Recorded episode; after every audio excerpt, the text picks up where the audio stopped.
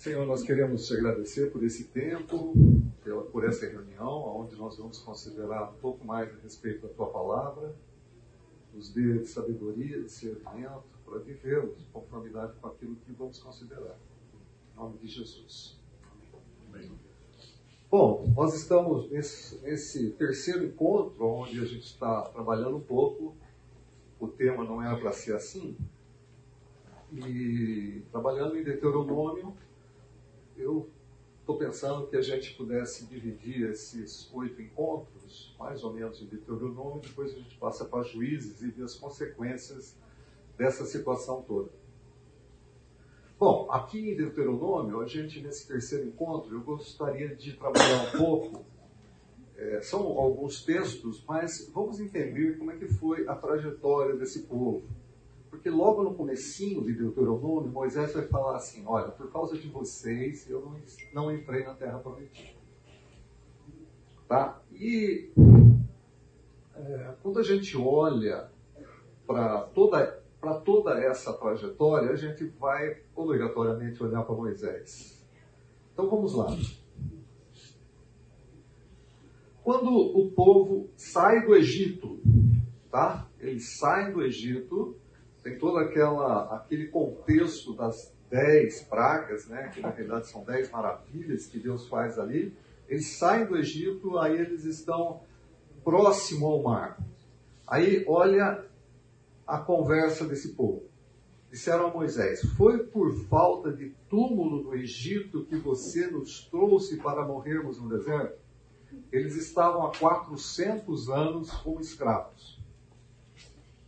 Tá? Viram tudo o que tinha acontecido no Egito. Agora, a primeira, o primeiro grande obstáculo já tinha, já tinha ocorrido. Eles saíram do Egito, foram perseguidos mas eles estavam sendo protegidos. Agora tem o mar. Qual é a primeira coisa que eles falam nesse obstáculo? Você nos tirou, nos tirou do Egito para morrermos no deserto. Que você fez conosco, tirando-nos de lá? Já não lhe tinham dito, já não lhe tínhamos dito no Egito, deixe-nos em paz? Não foi fácil tirar aquela multidão do Egito. Tá? Vejam aqui, já sentiu resistência para tirar aquele povo do Egito. Eles já tinham conversado, chegou ao ouvido de Moisés que o povo já era resistente. Então, agora vão se colocando na posição de Moisés. Moisés tem um tempo no, tem um tempo no palácio, depois ele sai fugido do palácio, fica um tempo no deserto. Lá no deserto Deus o chama para ir tirar aquele povo lá. Aí o que acontece? Resistência, o povo não quer sair, sai e começa os, começam os problemas ao longo do deserto. Vejam só no deserto de Sur. Então chegaram a Mara, mas não puderam beber as águas de lá porque eram amargas. Essa razão porque o povo chama-se porque o lugar chama-se Mara, e o povo começou a reclamar de Moisés, dizendo que beberemos. Gente, lembram lá a quantidade de pessoas que tinham? Tá, alguns estudiosos falam em 3 milhões, a gente reduziu isso para uma população tipo Campinas, um milhão e meio. Agora eles atravessam o mar, já tinham visto tudo o que tinham visto. Agora eles atravessam o mar que começa a ter. E aí eles começam pegar no pé de Moisés dizendo: agora você vai, a gente vai morrer aqui. Vejam outra situação. Passou, passou esse problema das águas amargas. No deserto de Sim, tem aquela confusão, ou aquela, aquele. É, o, o Deuteronômio vai, vai dizer que o povo era obstinado, né? Essa obstinação está presente aqui, ó. No deserto, toda a comunidade de Israel reclamou de Moisés e Arão e disse-lhes: os, os disseram-lhe os israelitas: Quem dera a mão do Senhor nos tivesse matado no Egito. Vejam só é, como é recorrente. Por que Deus não nos matou no Egito? Lá nós sentávamos ao redor das panelas de carnes, comíamos pão à vontade, mas vocês nos trouxeram a esse deserto para fazer morrer de fome toda essa multidão. A, atitude é sempre essa. Eles não chegam para Moisés e falam assim: Moisés, é, você tem alguma ideia aí como é que a gente vai fazer para comer? Você tem alguma. Como é que a gente vai fazer para beber água? Não, o povo obstinado, eles vão diante de Moisés e brigam. Eles questionam Moisés. Por que Deus não deixou morrer lá? Ah, essa situação, que era uma situação onde a gente viu a semana passada, que Deus estava provando o coração desse pessoal, está vindo à tona. Aqui é aquela situação do, de maná, né? Do maná e das codornizes, quando Deus manda o maná e manda codornizes para eles. Êxodo 17, 3, o povo, de novo, depois dessa situação, o povo estava sedento novamente. E reclamaram, ou reclamou de Moisés, por que vocês nos tirou do Egito para matar de sede a nós aos nossos filhos nos rebanhos? E os rebanhos? De novo, gente, eles já tinham passado, já viu que tinham sido dado para ele a, dado para eles a água, o, a comida, e agora eles estão reclamando de novo, pedindo água. Essa situação quando Moisés fere a rocha.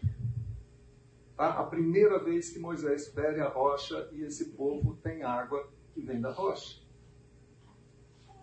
Não foi só isso. Quando chega no deserto do Sinai, Moisés sobe até o Sinai, no Sinai, para receber os dez mandamentos, as duas tábuas dos mandamentos. O que acontece? O povo, ao ver que Moisés demorava a descer do monte, juntou-se ao redor de Arão e lhe disse: Venham, façam para nós deuses que nos conduzam, pois a esse Moisés, o homem que nos tirou do Egito, não sabemos o que lhe aconteceu. Moisés sobe, fica 40 dias fora o povo se reúne e a primeira coisa que eles fazem depois de 40 dias é o quê? Vamos fazer os nossos deuses. Não sabemos o que aconteceu com Moisés. Percebam que existe uma dureza no coração desse povo. Percebam que eles são obstinados a ponto de agora, agora, tendo ocorrido tudo o que ocorreu, eles tendo, tendo visto tudo o que viram, eles agora vão Vamos fazer um bezerro de ouro. Tudo bem aqui? São textos conhecidos. Passa o Sinai.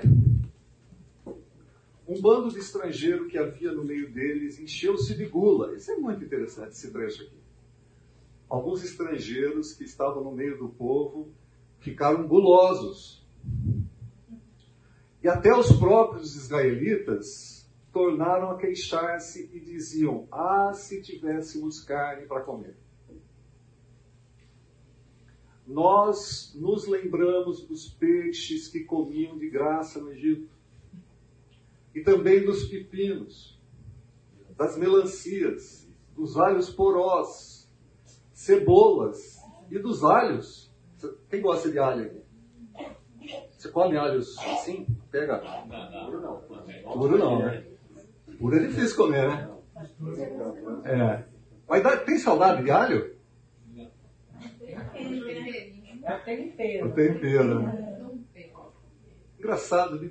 cara, eles estão aqui é, se queixando, estão com saudade do alho, da cebola. Né? Por quê? Eles estão passando por um monte de coisas, viram o que Deus tinha feito, agora, ah, se a gente tivesse tudo que a gente tinha no Egito. É, mas agora perdemos o apetite, nunca vemos nada a não ser esse maná. Tem um trecho que fala que eles olharam para o maná, aquilo que caía do céu todos os dias, e diziam assim: esse vil maná. É, a gente não consegue ver absolutamente nada, a gente não vê carne, não vê alho, não vê pimenta, né? A gente só vê esse maná. Então, será que não é do, da natureza humana olhar para o passado e achar que o passado era maravilhoso e o que a gente vive hoje é, é ruim? Ah, eu acho que é pertinente, né? Nós somos assim mesmo. Mesmo hoje em dia. Pois é, né? Você já quer o pau que bate no Chico, né? Porque é assim mesmo, né, gente?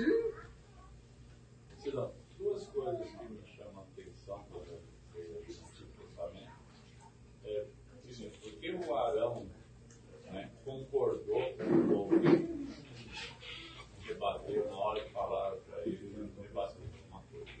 E é engraçado que no Antigo Testamento é, a preocupação deles, ou não se fala, pelo menos até pelo menos assim, é de uma vida no, no Novo Testamento, a preocupação é com o indivíduo com a vida depois daqui, para esquecer aquilo. Né?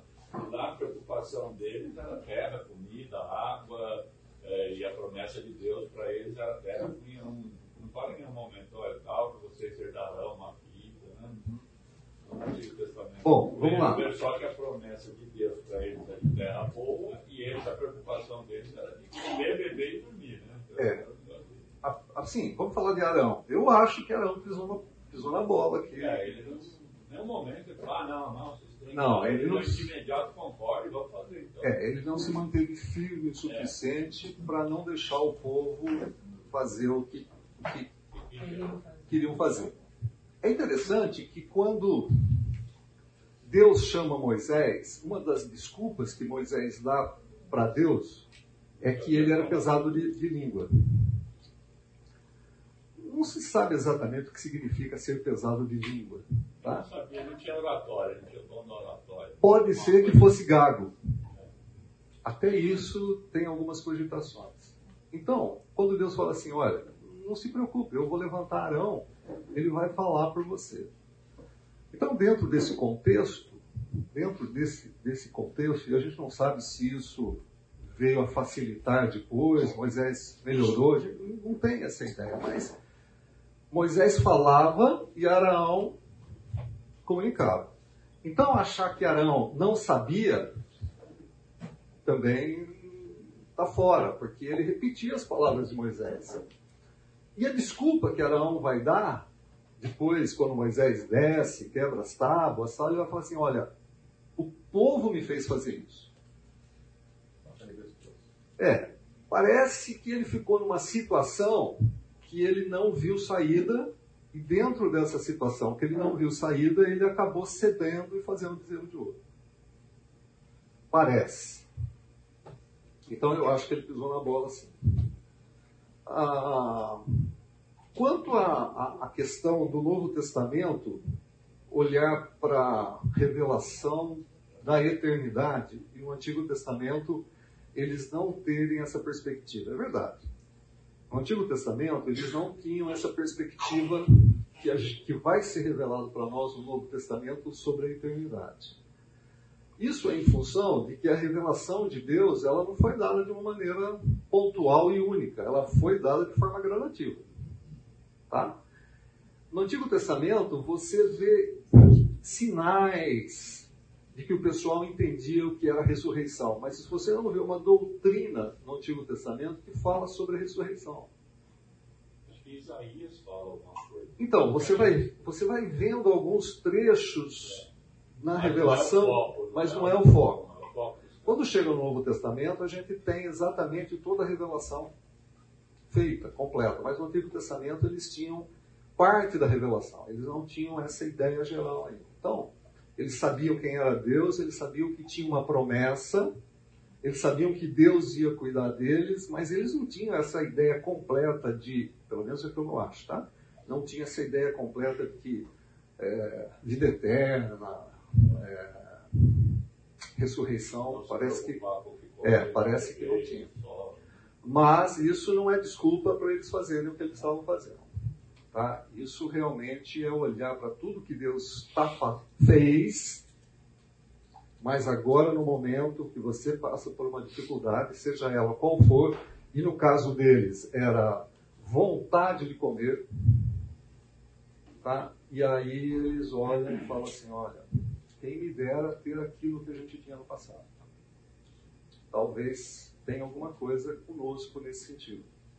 A gente olha, vê a dificuldade e acha que tudo que estava lá era melhor.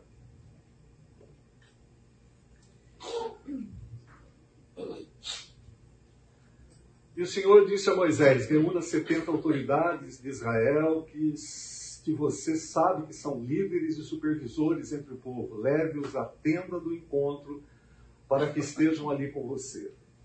Eu descerei e falarei com você e tirarei do espírito que está sobre você e porei sobre eles. Eles o ajuntaram na árdua responsabilidade de conduzir o povo, de modo que você não tenha que assumir tudo sozinho. Diga ao povo: consagrem-se para amanhã, pois vocês comerão carne. É a resposta de Deus para aquele pedido deles, do texto anterior. Deus ouve e fala assim para Moisés: reúne o povo aí, porque amanhã esse pessoal vai comer carne.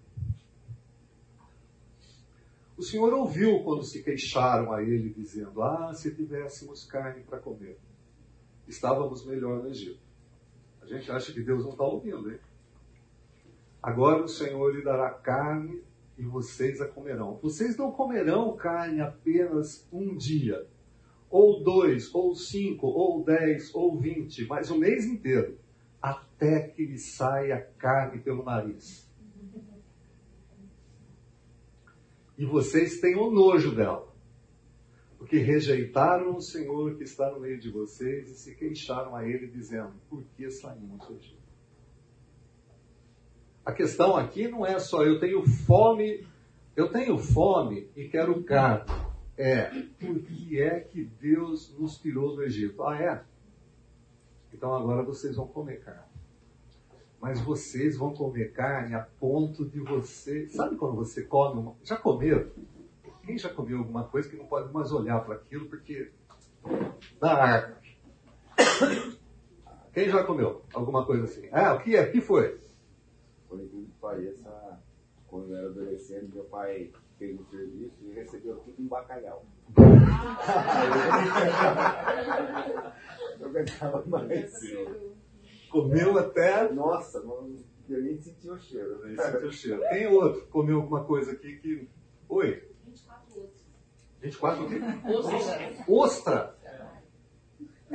A Maria que não me deixa mentir. Aí não podia mais ver, né? Qualquer caramujo pisava em cima. Não, não fez mal. Ah. Aí eu passei num lugar pra tomar um cafezinho, aí meu filho me deu um pedacinho, um pedacinho de chocolate, assim, de, de um bolo. Ah. Aí quando eu cheguei em casa, eu vomitei. Paguei 450 reais. Não deu mais. Mas eu não fiquei. Eu ainda comeria. Não, 24 mais. Mas três ou quatro. Ba- Olha, assim, o. Eu gostaria que vocês não baixassem o nível. Não, não baixem o nível. Bacalhau, ostra. Mais alguém? Sem baixar. Eu. Olha aí, tá vendo? Até não aguentar mais. E depois do- da época lá do Natal, né? Natal, que você peru, né? O preço abaixou. Meu pai comprou vários. Porque a gente era pobre e até a era Páscoa dinheiro. comendo peru. Daí fica comendo peru na década. Pois é. Tem determinadas coisas que a gente. Mas é interessante. Que, oh, fala. Cidão, é, isso se aplica para outras áreas, né? Ah. Tem, tem dois primos meus que eles eram moleques, eles foram fazer uma graça, cada um comprou dois maços de cigarro. Aí minha tia descobriu.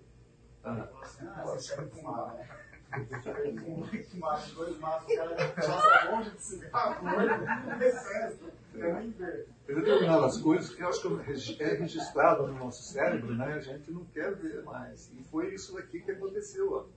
Assim, negócio é o seguinte, vocês vão comer, mas vai comer até sair pelo nariz. Essa expressão é uma expressão que a gente conhece, né? Comeu até. Então vejam como eram as atitudes desse povo. É, a gente dá risada, né? Parece um negócio tão estranho. Mas é. Mas olha aqui, ó, enquanto comiam a carne, ainda estava entre os dentes. E antes que ingerisse, a ira do Senhor se acendeu contra o povo e ele feriu com uma praga terrível. O pessoal imaginando, o esgano, né? Esganado, comendo, comendo, comendo, aquilo estava entre os dentes ainda e Deus pune. Olha outro assunto que aparece no decorrer desse, desse caminho. Miriam e Moisés começaram a criticar, Miriam e Arão começaram a criticar Moisés porque ele havia se casado com uma mulher cuxita. será que o Senhor tem falado apenas por meio de Moisés? Também não tem falado por meio de nós? O Senhor ouviu isso. Que aconteceu aqui? Ciúmes. Olha o que Moisés está enfrentando. Ele está enfrentando o povo, tá? Com relação àquela situação toda, e agora está enfrentando um problema existente entre a irmã e o irmão. Eles estavam com ciúmes de Moisés. Tanto Arão, que falava as coisas que Moisés repetia, que Moisés dizia, ele repetia, e agora Miriam também está no processo. O que Deus fez? Uniu os dois. Vamos, ver o que acontece lá com os espias. Bom, o, o, episódio dos espias vocês se lembram, né? Moisés manda. Na realidade, o povo fala para Moisés: olha, o negócio é o seguinte, você não acha uma boa ideia mandar o pessoal para lá? Espiar a terra? E Moisés fala: ah, legal, uma boa ideia, né? Vamos ver está acontecendo. Quando chega lá, os espias vão. Eles veem que a terra é ótima, mas eles veem obstáculos. Quais eram os obstáculos? gigantes e cidades fortificadas. Quando eles voltam, eles falam isso: olha, é muito legal a terra, mas a gente vai dançar. A gente não vai conseguir vencer. Por que é que a gente não volta? De novo, é a questão do Egito. Vamos voltar, vamos voltar para a escravidão, vamos voltar lá para o nosso passado. A gente vai morrer aqui. E aí Deus chega para Moisés e fala assim: ó, acabou. Esse pessoal vai andar pelo deserto, dentro de todo o contexto, e essa geração inteira vai morrer. Essa geração inteira vai morrer. Ah, em Números 16 vai apresentar um, uma rebelião depois dessa situação. Um camarada chamado Corá, filho de Sá, neto de Coate, bisneto de Levi, é, vamos lá, lá, lá, lá, eles se insurgiram contra Moisés. Com eles estavam 250 israelitas, líderes bem conhecidos da comunidade, que haviam sido nomeados membros do concílio. Eles se juntaram contra Moisés e Arão e disseram: Basta, a assembleia toda é santa, cada um deles é santo e o Senhor está no meio deles. Então, por que vocês se colocam acima da assembleia do Senhor? Rebelião. Chega, Moisés, não é só você que vai falar com Deus, não é só você que vai decidir as coisas, não é só você, Arão, Josué, que é o, a, a, são as cerejas do bolo. Para, todos nós aqui somos o povo de Deus, nós somos santos, e a partir de agora Deus vai falar conosco e a gente vai estabelecer também qual é a vontade de Deus. Bom, Deus ouviu isso tudo. O que, que tem aqui? Morte, punição, tá? Depois vocês podem ler a sequência.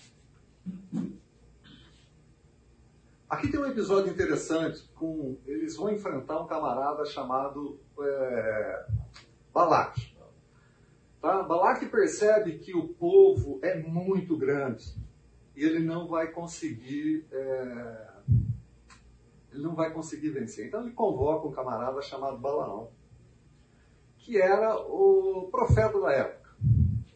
E ele chama Balaão, claro, através de dinheiro, né? Paga uma propininha para Balaão, que era um profeta meia boca, e fala assim, ó, o negócio é o seguinte, vai lá e produz maldição contra o povo. E Balaão vai lá, e toda vez que ele vai produzir uma maldição, que ele vai falar uma maldição, o que acontece? Sai bênção da boca dele. Ele vai proferir maldição, sai bênção da boca dele. Ele vai proferir maldição, sai bênção da boca dele. Balaão fala, você tá louco? Eu paguei você para amaldiçoar esse povo e toda hora que você fala alguma coisa sai bênção. Claro, Deus estava no comando, até de profeta meia boca, né? Tem coisas que são difíceis de a gente entender, mas Deus, os planos de Deus, gente, a vontade de Deus não é impedida. Não pode ser impedida. Bom, Balaão tem uma ideia. Ele fala assim, ó, o negócio é seguinte esse povo pode ficar contaminado quando eles se juntarem com as mulheres moabitas.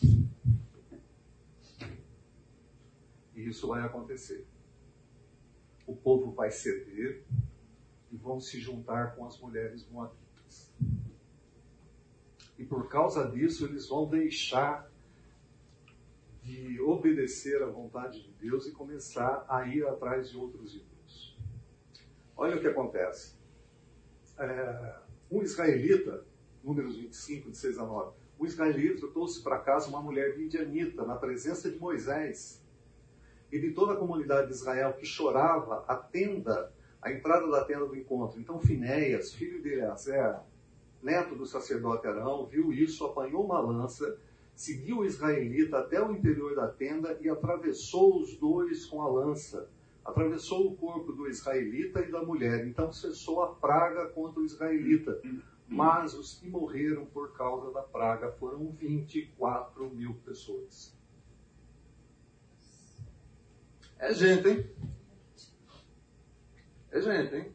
Esse povo foi seduzido por uma sugestão que Balaão deu para Balaque, tá? E começaram a se juntar com mulheres moabitas que adoravam outros deuses e isso estava entrando no povo de Israel. Por causa disso, 24 mil pessoas morrem. Moisés está vivendo isso, gente. Ah, então agora tem um episódio que Moisés não entra na terra prometida. E ele fala com Deus a ponto de Deus dizer para ele: basta. Você não vai entrar na terra prometida. É, a gente pode usar figuras de retóricas para brincar até com relação a Moisés, que ele estava chorando, ficou chorando lá diante de Deus para entrar. Mas, gente, é pura figura de retórica. Vejam só quem era Moisés. O Senhor falava face a face com ele. Como quem fala a seu amigo. Tá? Esse era Moisés. Deus falava face a face com ele, como quem fala a seu amigo. Depois, Moisés voltava ao acampamento, mas Josué, filho de Nun, que lhe servia como auxiliar, não se afastava da tenda. O que mais a Bíblia fala sobre Moisés? É, Moisés, é, farei o que me pede, porque tenho me agradado de você e conheço o seu nome. Esse episódio é um episódio da, da rocha, né? Quando Moisés, ele fala assim, quando Deus fala assim, ó, eu não vou no meio desse povo aí, porque se eu for no meio desse povo, eu vou destruir esse povo. Eu vou mandar um anjo. Moisés fala assim, negativo. Negativo. Anjo não, eu quero que o Senhor esteja presente nessa nossa jornada. E Moisés começa a conversar com Deus e fala, Senhor, eu quero, eu quero te ver. E Deus fala assim, não, Moisés, não, não dá. Você é meu amigo, né? Está lá em 33, 11. Mas o que você me pede, eu posso, eu, eu, eu me agrado de você, mas você não pode, não poderá é, ter aquilo que você está pedindo. Peço-te que me mostre a tua glória. E Deus respondeu: Diante de você farei passar toda a minha bondade, e diante de você proclamarei o meu nome. Terei misericórdia de quem eu quiser ter misericórdia, terei compaixão de quem eu tiver, eu tiver compaixão. E acrescentou: Você não poderá ver a minha face, porque ninguém pode ver-me continuar vivo. E prosseguiu o Senhor: Há aqui um lugar perto de mim onde você ficará em cima de uma rocha. Quando a minha glória passar, eu o colocarei numa fenda da rocha e o cobrirei com a mão, até que eu tenha acabado de passar. Então tirarei a minha mão, e você verá as minhas costas mas a minha face ninguém pode ver.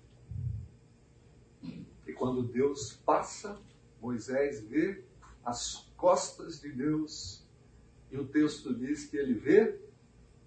O que, que ele vê? Ele vê as costas de Deus passando. E ele vê bondade. O texto diz assim: Moisés viu a bondade o que Deus mostrou para Moisés foi a sua bondade. Não deixou que Moisés visse a face, porque ninguém poderia ver a face de Deus, porque ele é santo, santo, santo. E Moisés não poderia vê-lo. A face de Deus só pode ser vista através de quem? Jesus. Tá? Mas esse era Moisés. Mas esse era Moisés. Mas e a história do face a face? É, face a face não é ver, é assim, eu estou batendo um papo com você aqui, É, tá? outras traduções falam boca a boca. É, É, é, você fala, fala direto, sem é eu intermediário. estou falando direto com você sem intermediário. É, mas se você não conseguia ver a glória de Deus, homem nenhum pode ver a glória de Deus a não ser através da pessoa de Jesus, como é revelado no Novo Testamento. Tá? Essa, essa questão de face a face ali é uma figura de linguagem dizendo, ó, a gente bate papo com intimidade.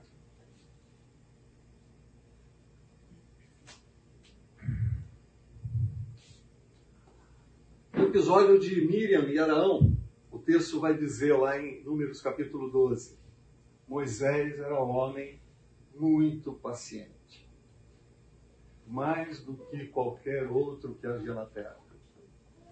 Gente, a figura de Moisés é fantástica, hein? Fala com Deus face a face, tem um, um bate-papo tranquilo com Deus. A Bíblia fala que ele era um homem paciente, manso, né? em algumas outras versões está a palavra manso, mais manso do que qualquer outro homem que havia na terra. Ele está enfrentando aqui a situação de Miriam querendo se tornar líder, de Araão querendo se tornar líder. E aqui tem o texto de Deuteronômio, capítulo 3, versículos de 24 a 26, quando Moisés, quando Deus fala para Moisés, basta, não adianta continuar pedindo, porque você não vai entrar na terra prometida. Ora, o que foi que Moisés fez, afinal de contas, para ter esse juízo na pessoa dele? Ele bateu na rocha quando Deus trouxe para falar a rocha da água, ao invés de falar, ele bateu o cajado. Pois é. E agora, gente? Foi uma desobediência só. Durante 40 anos. Foi uma desobediência só. Tá certo. Muita gente daquela geração morreu no deserto porque eles se rebelaram lá em Cades Barneia. Mas eles tinham se rebelado antes, lembra-se? Se eles tivessem entrado ali em Cades Barneia, tá? e os espias não tivessem trazido aquela informação a ponto de esmorecer o coração daquele povo, eles tinham entrado na Terra Prometida, que ali tem uma rebelião, o pessoal, não, vamos voltar, tal, tal, e essa geração não entra. Moisés, na primeira vez que o povo pede água, vai lá e toca na rocha. Toca a rocha, fere a rocha e a água sai.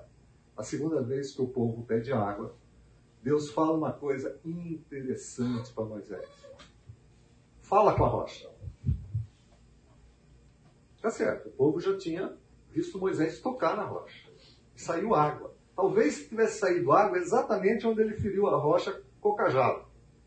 Eu estou aqui imaginando, tá? o texto não fala nada disso. Estou imaginando, gente. Ele pegou a, o cajado e tuf! Ali fez um buraquinho e dali saiu água. Minha imaginação.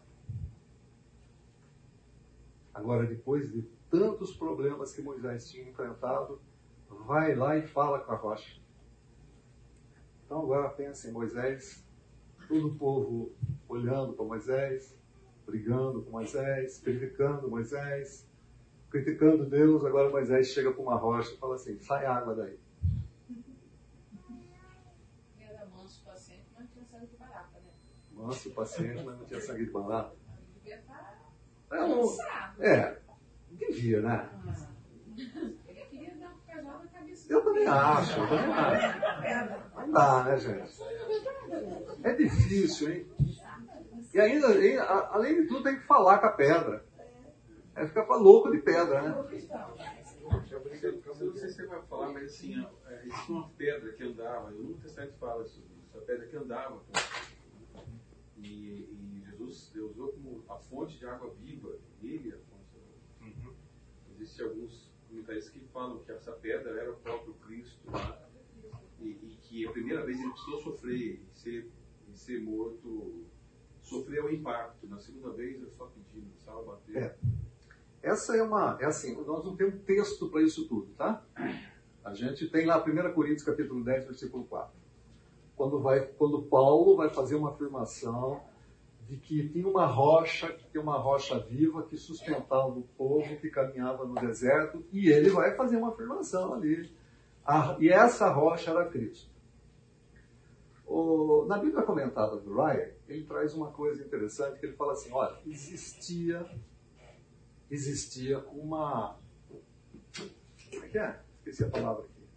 Uma história, uma lenda, contada entre os israelitas, que essa pedra, vejam só, eles não estão olhando para Cristo, tá? Porque eles são judeus, judaizantes. É, tinha uma rocha viva, era a mesma rocha que acompanhava esse pessoal. Essa é a ideia dentro do judaísmo, uma lenda. Quando a gente olha para Paulo, e Paulo está falando isso em 1 Coríntios, possivelmente ele está enfrentando problemas com os judaizantes, como em toda a situação de Paulo ali na, na- na- formação das igrejas. É, e ele está dizendo, não, gente, não, não é uma rocha que caminha, essa rocha era Jesus. Tá. Essa, essa, essa afirmação do Paulo também é muito interessante, eu gosto dela e eu trabalho com ela na minha mente. Mas assim, a gente não tem outros textos que corroboram para essa afirmação, a gente não tem Bíblia para isso, mas é uma suposição? É. Qual é a suposição? Primeira vez, fere a rocha. A rocha era Cristo, foi ferido uma vez. Segunda vez, não fere a rocha, ela está viva, fala com ele. Jesus está vivo, então fala com ele. É uma suposição? É uma boa suposição? É, mas a gente não tem muito texto para fazer essa afirmação. Eu gosto da ideia. De qualquer forma, de qualquer forma, a gente é, é, havia uma ordem expressa, bem clara. Fala com a rocha. Fala com a rocha. Aí, Paulo, é assim. Quando chega no capítulo, deixa eu ver se eu coloquei aqui, senão a gente lê. É, toma, abraço, bateu duas vezes na rocha. Aqui no capítulo 32. Moisés canta, né? Esse trecho é muito bonito, porque Deus fala assim: ó, agora é o seguinte, canta para o povo aprender a canção de tudo o que aconteceu para eles não se esquecerem. É quando você canta uma canção, é repetida, você vai gravando algumas coisas. Quando chega no capítulo 32, nós temos esse texto. Ali na montanha, você vai subir no monte. Ah, esqueci no monte. Hã? Não, no monte. Tem um outro monte lá. Não, tem um outro monte. Nebo. Vai subir no monte Nebo, vai ver a terra, vai ver a terra, mas não vai entrar. Ali na montanha que você tiver subido, você morrerá e será reunido com seus antepassados. Assim como seu irmão Araão morreu no Monte Or e foi reunido com seus antepassados. Assim será porque vocês dois, o texto fala claramente, hein? vocês dois, Araão e Moisés, foram infiéis para comigo na presença dos israelitas junto às águas de Meribá, em Cádiz, no deserto de Zim. E porque vocês não sustentaram a minha santidade no meio dos israelitas. Portanto, você verá a terra somente à distância, mas não entrará na terra que estou dando ao povo de Israel. Olha que coisa interessante. Primeiro, onde aconteceu isso? Naquele lugar, quando vocês, quando o povo pediu água e vocês deveriam ter falado com água. Vocês dois. Então pode ser ainda que Araão estivesse falando, Moisés tem a língua pesada, estivesse falando aquilo que Moisés estava repetindo para o povo entender. Pode ser. Em vez de falar com a rocha, Moisés fez aquela, né, aquele, aquele ah, nós vamos tirar a rocha aqui e bate com ira em cima dessa rocha. Ah, o texto diz claramente: vocês não sustentaram a minha santidade. E aqui é o seguinte: não foi só porque teve uma desobediência tanto de Araão como de Moisés, foi porque eles não sustentaram a santidade de Deus. Isso. Isso, essa é a pergunta que vale um milhão, minha filha. Essa é a pergunta que vale um milhão. Por quê? O que significa isso? Depois do intervalo. Depois do intervalo, ó. O texto de Deuteronômio fala assim: Olha, Moisés, vocês não vão entrar, você não, vai entrar, porque vocês não sustentaram a minha santidade. E a pergunta que fica é a seguinte: o que significa isso?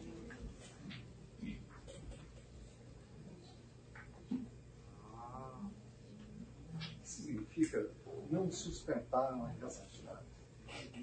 Eles deixaram o povo se decepcionar, procurar outras alternativas que não a Deus, para acreditar em Deus. né? Acreditar que Deus estava estava conduzindo aquilo, era conduzido pela mão de Deus. O povo revelou por causa da fome, por causa da água, por causa do maná, revelou por tanta coisa. Eu acho. O que mais? permitir que você pensar em santidade, depois que o povo saiu da pureza, é, entrou permi- permissão de entrada de impureza, talvez a idolatria, né? Então eles. Tá, ele isso- usa duas palavras, né? Você tem que ele usa dois, dois termos. Foram infiéis para comigo, não mantiveram fidelidade ao Senhor e não sustentaram a santidade, que é aquilo que está separado, aquilo que é puro, né? Mas assim, é, ok, mas quem não sustentou? Ai, Moisés e Arão. Moisés e Arão. De repente, eles também não tinham muita convicção, porque senão eles fazer com que o povo acreditasse. Eles mesmos estavam meio abalados, duvidosos. É, quando eu vejo isso, eu penso também bastante na questão de, da liderança. si. Se você tem um time que está jogando mal, se tem uma empresa que está indo mal, quem é responsável por aquela empresa, você não vai lá na ponta da lança pegar o cara que está trabalhando lá na, no final da construindo de fato, você vai culpar o diretor, vai culpar o executivo que está lá em cima tomando decisões e quem é responsável por fazer aquela empresa entregar o resultado, ou pelo time ganhar. Arão e Moisés, no caso para mim, eles eram os responsáveis por isso. Assim, quais eram as ferramentas que eles vão fazer, como eles vão fazer, eu não sei. Mas às vezes o técnico não é responsável pelo time perder. Mas é ele que cai quando o time não responde. Então, na minha cabeça, eles tinham esse aspecto de liderança, eles eram responsáveis por aquilo, e eles conseguiram entregar. Você começou a falar quem era Moisés. Moisés era uma pessoa da qual Deus se agradava. Então, a gente não pode jogar nos ombros de Moisés é, a infidelidade do povo. Porque muitas vezes, inclusive, Moisés intercedeu pelo povo, clamando pela misericórdia de Deus. Tirar a vida dele. É, exatamente. E, é, mas eu entendo que Moisés, naquele momento, ele não atentou para o que Deus estava dizendo para ele. Então, assim, você vai lá, você fala a rocha, porque você falando a rocha, todo mundo vai entender que está vertendo água, porque eu sou Deus. E Moisés agiu mais ou menos na carne. Ele foi lá e desceu o, o cajado na rocha. Bem que te mostrei aquele trecho aí. É, pega, a ve- pega a vara, vai lá, mas o fala. texto diz assim, ó, pegue a vara e com o seu irmão Arão, reúna a comunidade e diante dela fale a rocha. E ela verterá água. Acho que Moisés, cara, a hora que pegou o cajado, como alguém disse, a, a Wélida disse, né? A vontade dele era bater no povo com aquele cajado. Entendeu? Ele foi meio carne. Ele não foi para glorificar o nome. Eu acho que e, e foi exatamente nesse ponto que, que Deus falou, você não sustentou a minha A gente faria mesmo. é, a gente fala a mesma coisa. Eu não teria batido no fogo. Entendeu? Eu, eu já não, não iria nem passar. Você não é, ia nem ia subir no monte, nem no piso. Eu, eu, pra mim, Deus ia falar assim: você não vai nem olhar a terra. Nem olhar você vai. Imagina, ima- só imagina. Mas eu acho a gente tem que lembrar que a responsabilidade de Moisés era bem maior do que qualquer outro. Porque, afinal de contas, ele teve uma visão de Deus que ninguém teve. Deus se mostrou para ele de uma forma que ele tinha que ter uma postura de sustentar a santidade de Deus, não como um super-homem, como alguém, como alguém que não erra, que não faz. Mas Deus é totalmente justo. Ele não faria isso se estivesse, se Moisés não estivesse realmente merecendo, não ao contrário. Porque Deus se revelou de uma forma para ele, como ele talvez não tenha se revelado a ninguém. Né? Sim, sem dúvida não se revelou a ninguém. É, gente, tudo isso que vocês falaram é extremamente pertinente. Né? Vocês veem que tem colocações assim, colocações exatas, mas faz parte desse entendimento que você não manteve a minha santidade, você não manteve o meu nome separado, você me desobedeceu. E é interessante porque a água sai. Ainda que ele bata com raiva na água, a água sai e dá de sustento, dá de bebida para o povo. Tá? Até a misericórdia. Lembra que quando Deus passa para assim, você vai ver minha vontade?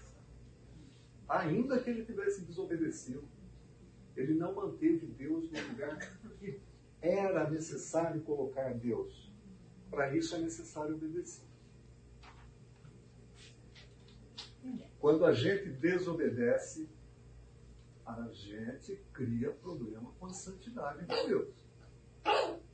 E com a santidade de Deus não se brinca. Tá? Especialmente se é alguém que tem falado de Deus. Né? Hum, tem falado de Deus e conhece. É referência no povo. É referência, conhece. Com a santidade de Deus a gente não brinca. Tem algumas pessoas que dizem assim: ah, aquele cara não leva Deus a sério, né? Fulano de tal, artista tal, porque fica falando, aquele cara lá de cima, o cara lá de cima, o grande pai, faz uns nomes assim meio, meio estranho a respeito de Deus. Gente, mas isso não é só o desrespeito à santidade. O desrespeito à santidade é saber quem Deus é, ter conhecimento de quem Deus é, ter tido experiência de quem Deus é e não levar em consideração quem Ele é. E volta sempre o texto de Hebreus capítulo 10. Disciplina. Quando a gente não leva em consideração quem Deus é e desobedece a Deus, ainda que a gente tenha um entendimento de quem Ele é, disciplina. No caso de Moisés, gente, o cara subiu no monte, viu a terra e não entrou na terra. Passou tudo que ele passou, 40 anos no deserto. Não brinca, é um exemplo. Não brinca com a disciplina de Deus. Ah, desculpa. Não brinca com a santidade de Deus. Tá? Ah, bom, tudo bem aqui? Vimos a figura de Moisés. Vimos a, o que o povo fez. Vamos olhar um pouquinho mais geral pela, nessa questão da lei. A lei, gente, é, segundo os estudiosos, são, ela é composta de 603, 603 mandamentos. Tá? A gente conhece como Torá. São os cinco primeiros livros. É, os judeus vão chamar de mitzvot. 613 mitzvot. Dos quais 365 diz não façam tal coisa.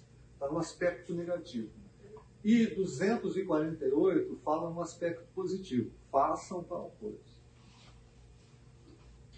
Desses 613 mitzvot, ah, nós temos os 10 mandamentos. Poderia ser um grande resumão dos 10 dos 613. E dos 10, a gente tem os dois outros grandes mandamentos que Jesus vai falar a respeito disso quando ele é questionado lá em Mateus capítulo 22, de 36 a 39. Mestre, qual é o maior mandamento da lei? Respondeu Jesus. Ame o Senhor, seu Deus, de todo o teu coração, de toda a tua alma, de todo o entendimento. Este é o primeiro e maior mandamento. E o segundo, semelhante a ele, é amarás o teu próximo como a si mesmo. É invenção, foi invenção de Jesus para reduzir isso? Não, já estava dentro da lei. Deuteronômio vai falar no capítulo 6, versículo 5, sobre amar a Deus de todo o seu coração, de toda a sua alma, de todo o entendimento. entendimento. Ensine isso para o seu filho. Quando você estiver andando, quando estiver sentado, lembra-se disso? Lembra-se disso? E Levítico 19, 18 vai falar que nós temos que amar o nosso próximo como a nós mesmos. Então Jesus não inventou. Jesus resumiu, porque os caras estavam perguntando qual era o maior mandamento da lei. 613, 10, 2. Ok? Vamos trabalhar um pouco a questão da lei. Gente, é, muitas coisas que nós encontramos na lei, na Torá, já fazia parte da cultura de alguns povos. Tá? Não, não tinha, tinha algumas coisas novas, mas nem tudo era novo. Nem tudo era novo. Alguns povos já faziam, já cumpriam determinados requisitos que a lei de Deus estabelece na Torá para eles mesmos. O que é então a Torá, gente?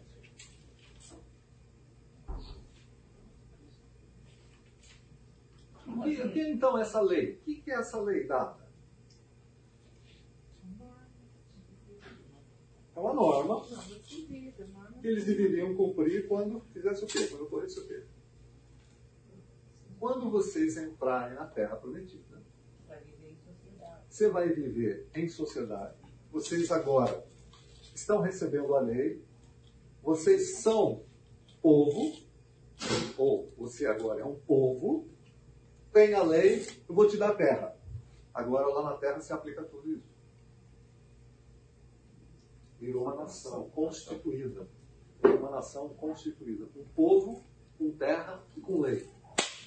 Algumas que vocês conhecem, ou aqui não tem texto assim, algumas que vocês conhecem estão contidas aqui.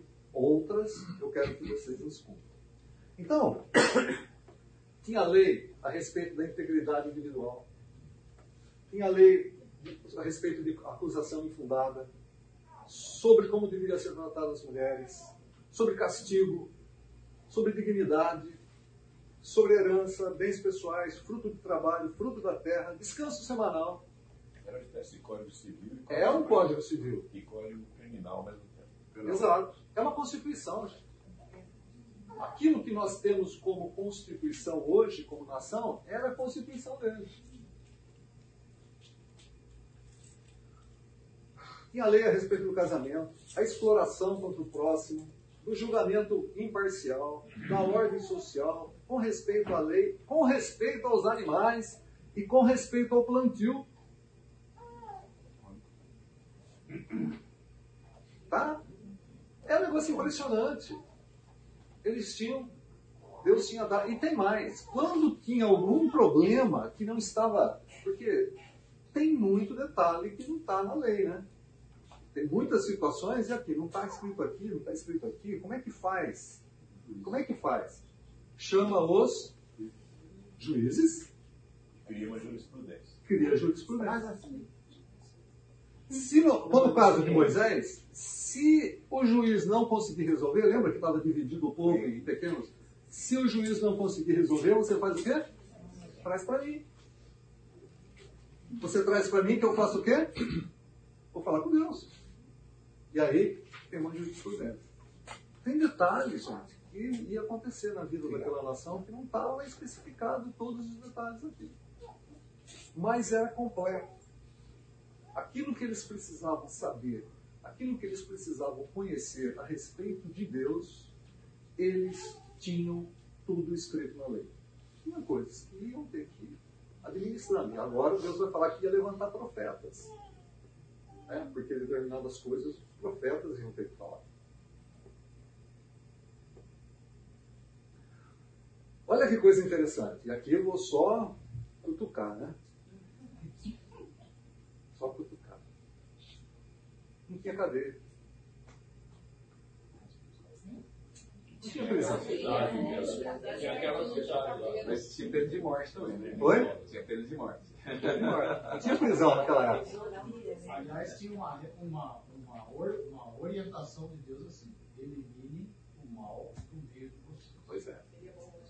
Ia voltar. né? O que tinha, o que tinha claramente, o que tinha claramente como punição, Ia faltar pedra. como punição era o seguinte. Tinha, tinha, assim, vamos lá, primeira questão. O cara fez alguma coisa contra alguém. Está prescrito na lei. E a lei não fala a respeito da punição máxima, que era a pena de morte. A lei falava em restituição. Com multa ainda. Multa? Então, você fez alguma coisa? Ó, você tem que pagar dessa maneira. Você fez alguma coisa com a mulher? Você assim, ó, você tem que pagar dessa maneira. Você fez alguma coisa assim, opa, isso não. Isso é pena de morte. Mas aquelas cidades refúgio. Cidade refúgio era para acidente. Acidente. Sem Você está trabalhando sem querer, sem intenção de matar. Você está trabalhando com alguém, com uma chave, escapa uma chave, bate na cabeça de alguém, aquele alguém morre. O irmão, o pai, sei lá quem, vai querer vingar a morte. Então você, isso não pode acontecer em Israel, porque foi um acidente. Então o que, que Deus faz? Estabelece cidade refúgio. Você vai lá para a cidade refúgio. Vai ser julgado. Ali, oi? Vai ser julgado também. Vai, você vai ser julgado, mas você vai para uma cidade de refúgio. Lá os juízes vão julgar o caso. Tá? E lá o caso julgado, ninguém encosta em você. Se alguém de fora perseguir você e querer tirar sua vida numa cidade de refúgio, essa pessoa é morta. Pena de morte. Tá? Por quê? Porque em Israel tinha que ter o mal extirpado.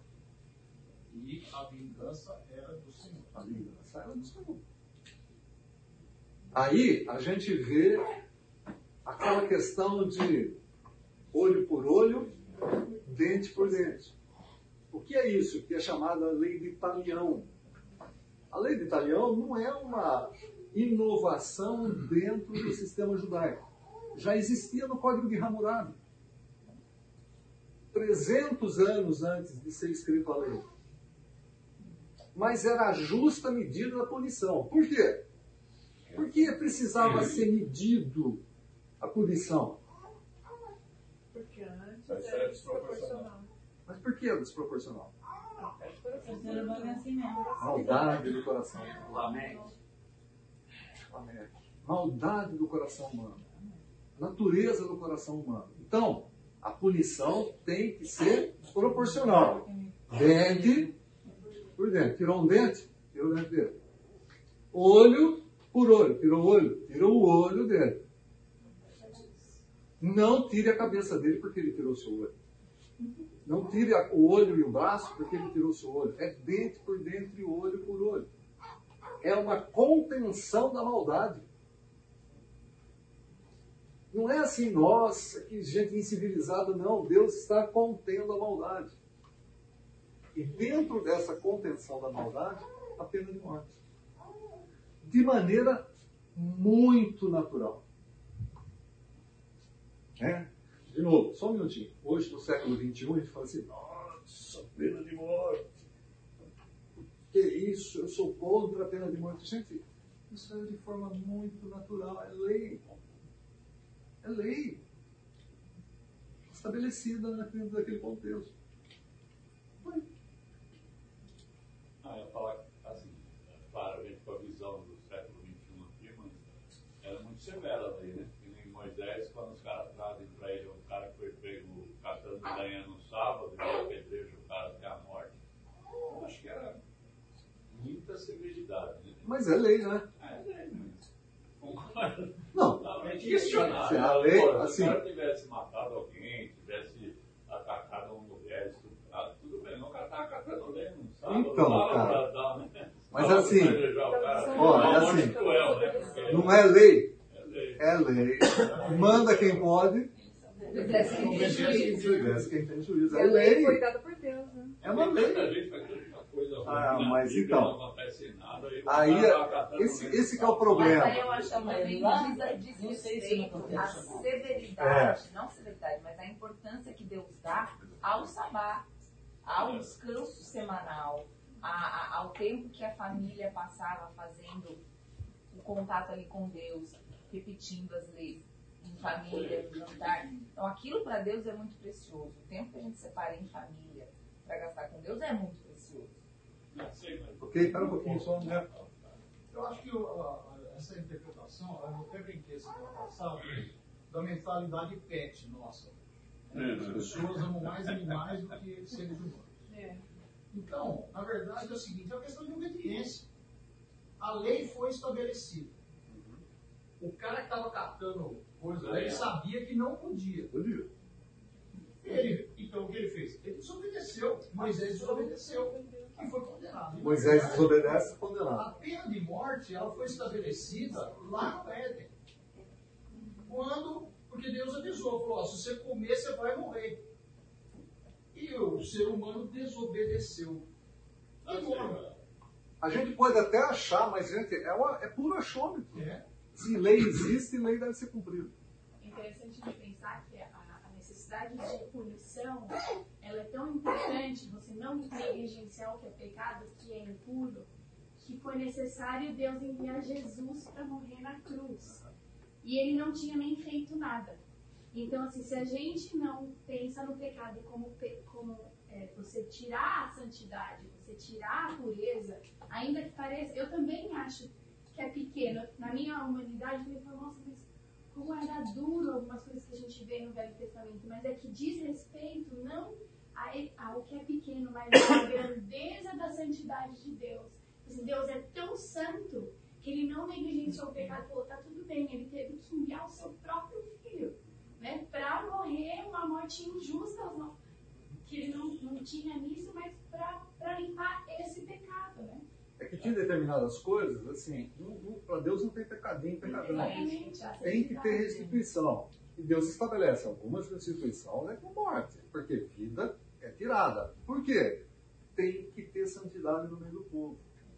Não, o que eu, eu questiono, assim, que eu lendo a Bíblia, que eu vejo, é ao que bate em Francisco, bate em Chico, nem sempre bate em Francisco. Eu falo, eu, assim, eu não consigo entender esse critério, que Deus me perdoe, eu não consigo entender. Que nem o Abimeleque lá, Abimeleque, acho que era o lugar, matou 70 irmãos para poder reinar, ou na época comandar Israel, que não tinha.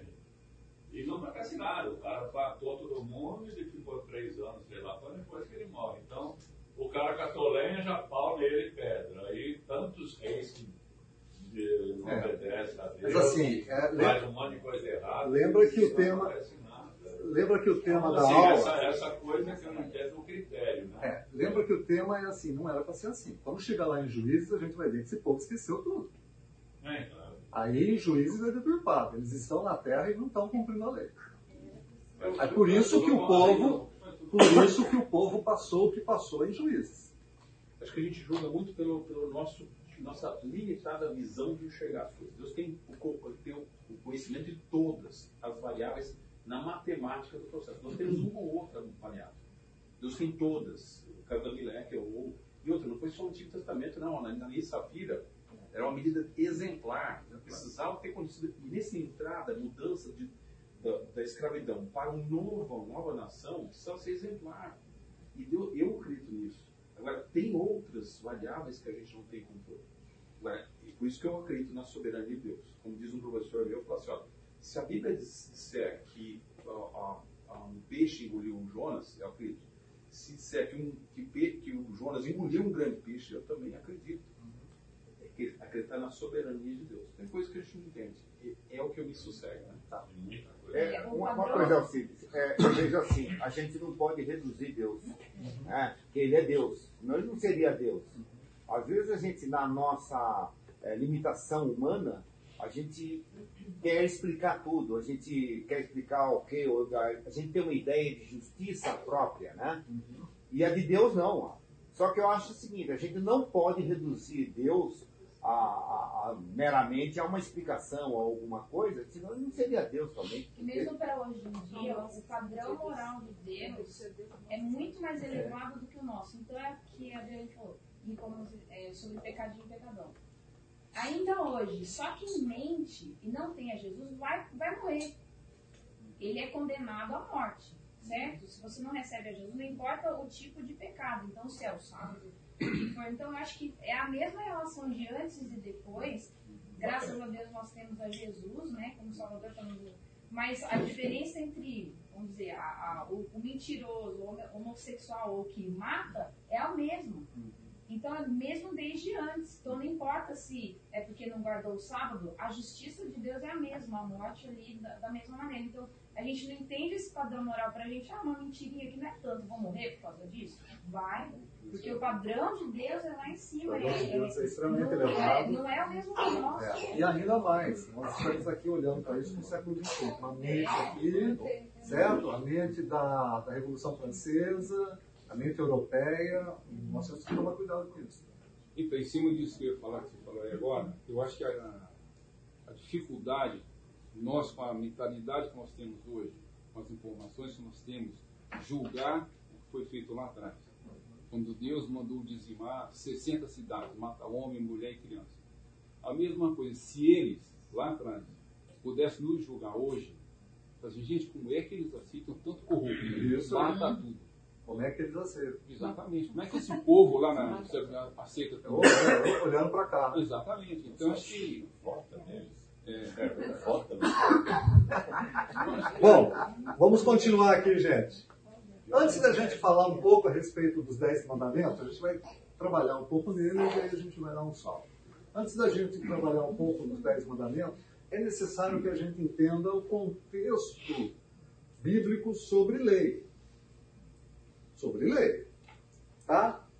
Veja só o que fala o Salmo 19. A lei do Senhor é perfeita. Olha a afirmação que ele está falando. E quando ele está falando dele, ele está falando da Torá. É isso que a gente está lendo aqui.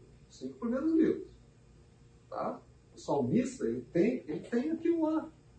Ele tem os salmos e os profetas, ele tem aquela história lá. Desculpa, o salmo está sendo produzido, ele tem a Torá, que a lei, tem os escritos e os profetas. Ele está falando da lei. Ó, a lei do Senhor é perfeita. Ela revigora a alma. O testemunho do Senhor, lei, são dignos de confiança e tornam sábios os inexperientes. Se você não tem experiência, a lei vai te tornar sábio. Os preceitos do Senhor, Torá, são justos e dão alegria ao coração.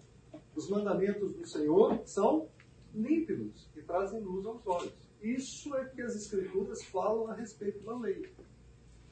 Salmo 19. Vocês lembram do Salmo 19? Estão lembrados aí? Salmo 19, ele está falando sobre aqui a primeira parte. Depois ele vai falar sobre a segunda parte. Os céus proclamam a glória de Deus e o firmamento as obras de suas mãos. Aí depois ele vai trabalhar a questão dessa. Dessa parece que ele está olhando, né? O céu, ele está olhando a manifestação de Deus. Depois ele trabalha sobre lei. O que, que é isso? Ele está falando do quê? Duas revelações. Deus se revela através da criação e Deus se revela através da lei. Ele está falando de duas revelações do Salmo 19. Olha como Deus se revelou através de criação. Vai lá para Romanos e fala o quê? Indesculpáveis. Deus se revelou através da lei. Vai lá para Romanos e fala o quê? Todos pecaram. Não tem um justo sequer. Tá? Aí a gente vai para Tiago. Tiago fala assim: Pois quem obedece toda a lei, mas tropeça em apenas um ponto, torna-se culpado de quebrá-la inteiramente. A, a lei, gente, não é uma partezinha, é o todo. É o todo. Quem tropeça em um, tropeça em todo. Aí Tiago vai dizer: Pois se aquele que disse, pois aquele que disse não adulterarás, também disse não matarás. Se você não comete adultério, mas comete assassinato, tornou o quê? O raciocínio de Tiago, a revelação vinda através de Tiago é assim, gente, lei é lei. um pacote. É lei, é um pacote. Não adianta você falar assim, ah, eu faço isso, mas isso daqui eu não consigo fazer. Não, não, não dá. Tropeçou aqui, tropeçou em todo o pacote. É, culpado de tudo. Culpado. Por isso que as escrituras afirmam, você é culpado. Não é que você acerta uma coisa e acerta outra. Você é culpado. Você não consegue acertar tudo. Não dá. A sua natureza pecaminosa não consegue fazer isso. E é, é bom o exemplo de Moisés, né? Porque ele era o mais manso, ele falava e ele pecou uma vez culpado. Não adianta. Então, nós que Eu acho muito interessante essa colocação de Tiago aqui, porque ele vai tratar do adultério e do assassinato. Mas, gente, é assim. Quando Jesus, lá no Sermão do Monte, trata também exatamente disso. Eu acho que Tiago está refletindo no Sermão do Monte. Quando Jesus fala assim: Ouviste o que foi dito aos antigos: Não matarás. Eu, porém, vos digo: aquele que odiar o seu irmão será o quê? Culpado. Aquele que chamar o seu irmão de. Ah, o texto fala racar lá, né? Vai ser culpado. Cabeça louca, louco. Então, não basta matar. Jesus eleva a compreensão daquele pessoal a respeito do mandamento. Não é tirar a vida. Se você já sentiu raiva, você matou. Não é tirar a vida, mas se você xingou seu irmão, você matou. É intenção, não é só ação. Né? Nasce aqui. E depois ele vai falar assim: ouviste que foi dito aos antigos? Não adulterarás. Eu, porém, vos digo: aquele que olhar por uma mulher, para a mulher com uma intenção impura já é réu de juízo. Olha o que Tiago está dizendo. Aquele que disse: não adulterarás conforme Jesus mostrou. Não é no ato, é na intenção, conforme Jesus mostrou. Também disse: não matarás, conforme Jesus mostrou. Está aqui a intenção. Então, gente, nós Então, somos. Moisés também não fez só uma coisa errada. Essa era aquela que Deus pegou para ser, vamos dizer assim, Exemplo. por isso que- é, para falar assim, não, por isso que você não vai entrar. Mas, é claro, ele é um ser humano, ele já deve ter tido outros pecados. Ele não só teve um pecado. Claro. Para todos pecaram. Gálatas capítulo 3. Assim a lei foi o nosso tutor. Aio, né, em algumas versões. Aio até Cristo, para que fôssemos justificados pela fé. Agora, porém, tendo chegado à fé, já não estamos mais sob o controle do tutor. A gente precisa ter isso em mente. O que é a lei é um significa Ensino. pedagogo. Tutor é ideia de pedagogo. Pedagogo era aquela figura que os ricos tinham. Eles pegavam os, os escravos, ou um escravo, e esse escravo ia ser o tutor, o pedagogo, o professor do seu filho. Tá? Até o seu filho ganhar maturidade. Essa é a ideia da palavra pedagogo. A lei é isso. O que a lei é? Um pedagogo. E o que, que esse pedagogo mostra pra gente? E a conclusão? Todos pecados. A conclusão é que nós estamos tudo condenados à morte eterna. É óbvio.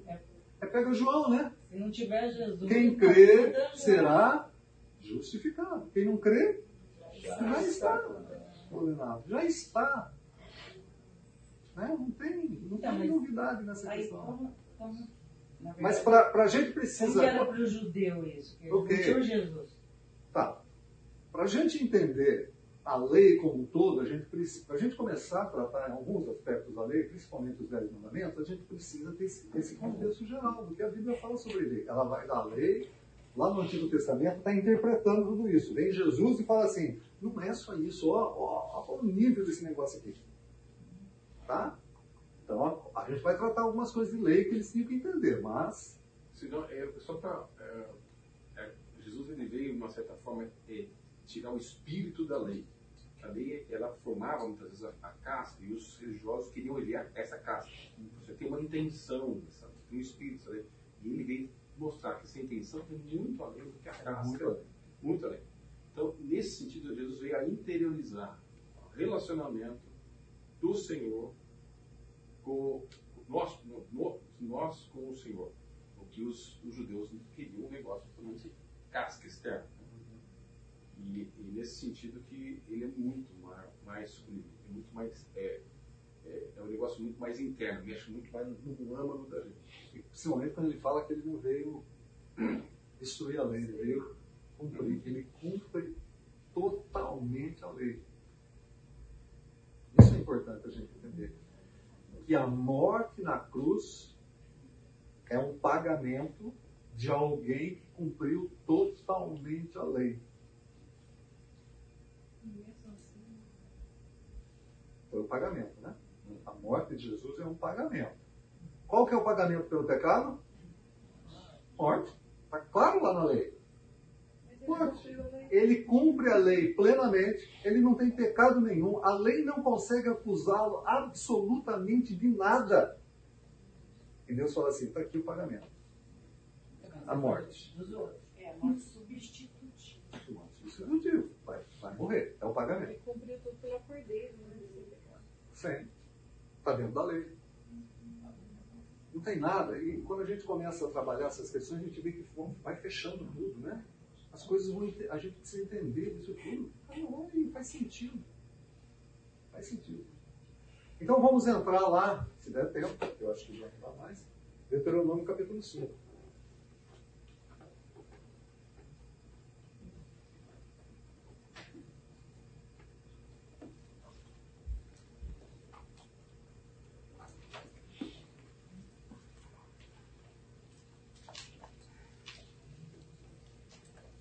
E aqui eu gostaria que vocês olhassem, tá? Agora é sério, tá? Agora é sério, né? Os outros não foram tão sérios assim. Vai ter alguma pena? Vai, opa! Opa! Vai ter pena, hein, gente? Olhem só as dez palavras que, de uma certa maneira, resumem os 616 a partir do versículo 6, Deuteronômio 5, a partir do versículo 6. Eu sou o Senhor teu Deus que te tirei da terra do Egito, da terra da escravidão. Ele está se apresentando, lembra aquele contrato? Eu sou quem fez isso com você. Então agora está aqui, ó. Não terás outros deuses diante de mim. Primeiro, não terá outros deuses diante de mim. Por que é que Deus não queria que tivesse outros deuses? Foi? Tá, só existe um. Por que vocês não vão ter outros deuses? Porque eles tinham muitos deuses. Sim, eles tinham muitos deuses. Eles estão chegando numa terra que tinha muitos deuses. Eles eram, lembra que a gente viu? Politeístas. Politeístas, adoravam muitos deuses. E Deus está falando assim: não terão outros deuses diante de mim. O primeiro mandamento. Pergunta é: por quê? Porque ele não divide a glória dele com ninguém. Ok, e mais? Não existe outros. Ok, não existe. Tá certo. Mas, gente, pensem: por que é que não podia adorar deuses que não existiam? Eles iam se afastar de Deus. Sem dúvida. Mas por quê? Porque ele quer exclusividade. Mas por quê? Mas pode logo, então. Não, Deus Domingo nós voltamos a conversar sobre isso. Uma boa macarronada, bom nhoque, boa Coca-Cola. Fica aí, gente.